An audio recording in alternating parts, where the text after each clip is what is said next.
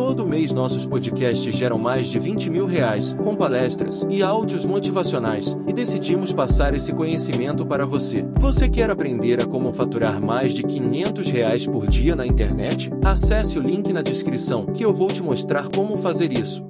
Porque se eu quiser ter liberdade e autonomia, eu preciso estar blindado contra quem queira me escravizar, seja um ou seja uma opinião pública, um entendimento coletivo, como você quiser chamar. Então, a autenticidade é você é, manifestar e dizer o que você pensa e sente. Ora, o que seria o contrário disso? A hipocrisia. E o que é a hipocrisia? Esse desalinhamento crônico entre o que você pensa e sente e o que você diz que pensa e sente. Aí o cara levanta a mão, mas ué, e por que, que você não diz o que pensa e sente? porque não sou dono do meu nariz? Porque sou escravo? Porque estou impactando? Porque tenho medo de ser achincalhado? Em suma, porque.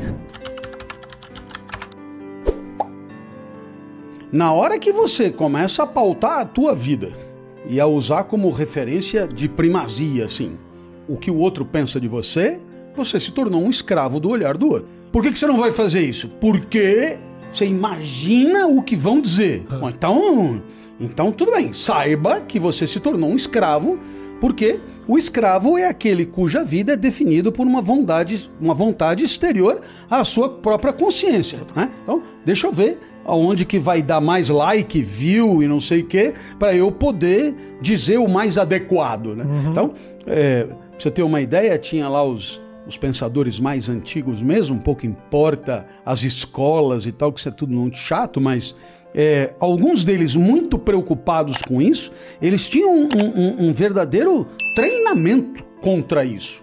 E qual era o treinamento? Submeter os alunos ao ridículo. Ao ridículo mesmo. Que é pro cara criar casca e, e para ele de fato não se incomodar com o que vierem a dizer dele.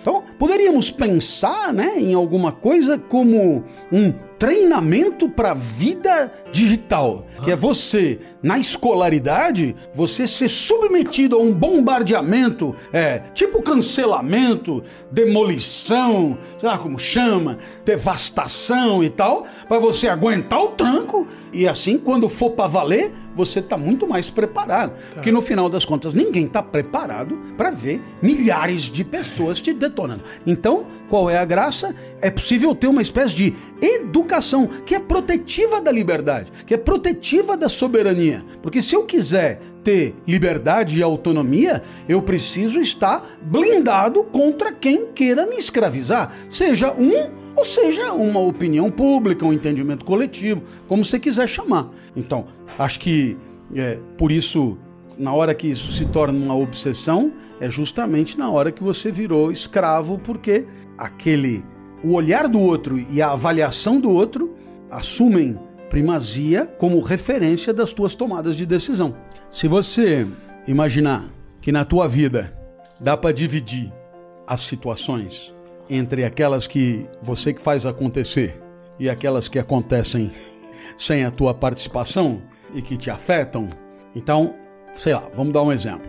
Eu aqui tô falando e o que eu falo, bom, sou eu que decido, escolho as palavras e tal, e os exemplos, isso depende de mim. Já quem está nos ouvindo, isso dele gostar ou não, já não depende de mim. Porque depende de expectativas, por exemplo, que eu não posso controlar. Depende de trajetória, depende de repertório, depende dos professores que teve, depende, sabe, depende do que já ouviu falar a, a, a meu respeito, depende de um monte de coisas que eu não tenho como controlar. Razão pela qual uma sabedoria óbvia é você gastar todas as fichas com o que depende de você. No caso, aquilo que eu estou falando, a produção do discurso. E não gastar nenhuma ficha com aquilo que você não vai poder controlar nunca. No caso, o que vão dizer, pensar ou, ou sentir a partir da tua palavra. Ora, dito isso, eu, eu, eu insisto né, na, na questão da, da formação para a vida em sociedade. Né? Afinal de contas, se não for para formar cidadão a gente não entende muito bem eh, o que, que a gente vai fazer na escola, no final das contas. É, tem, tem registro nos livros de filosofia de pessoas que foram submetidas a treinamentos assim, de você sair pela rua arrastando um peixe morto. E aí, bom, isso é entendido como uma coisa ridícula. E aí, então começa a juntar gente para falar, ô idiota, ô não é. Isso é de propósito, para você estar acostumado a ser achincalhado porque quando você se acostuma a ser achincalhado, isso passa a não te afetar mais tanto, dando a você a liberdade de que você precisa para poder ser autêntico. Se você entender a autenticidade como sendo uma espécie de transparência muito particular entre o dentro e o fora, entre o que acontece dentro de você, basicamente sensações e pensamentos, e o que acontece fora de você, basicamente manifestações, gestos e discursos. Então, a autenticidade é você é, manifestar e dizer o que você pensa e sente. Ora, o que seria o contrário disso? A hipocrisia.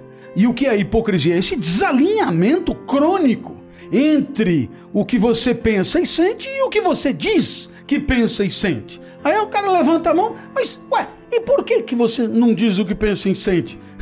porque não sou dono do meu nariz? Porque sou escravo? Porque estou impactando? Porque tenho medo de ser achincalhado? Em suma, porque tudo na minha vida é uma estratégia ou para me ferrar o menos possível, ou quem sabe até para ganhar um aplauso ou outro. Então, pouco importa o eu. O eu que sente, o eu que pensa, importa mais os resultados a alcançar. Então você tem uma vida estratégica mesmo, que é uma vida hipócrita.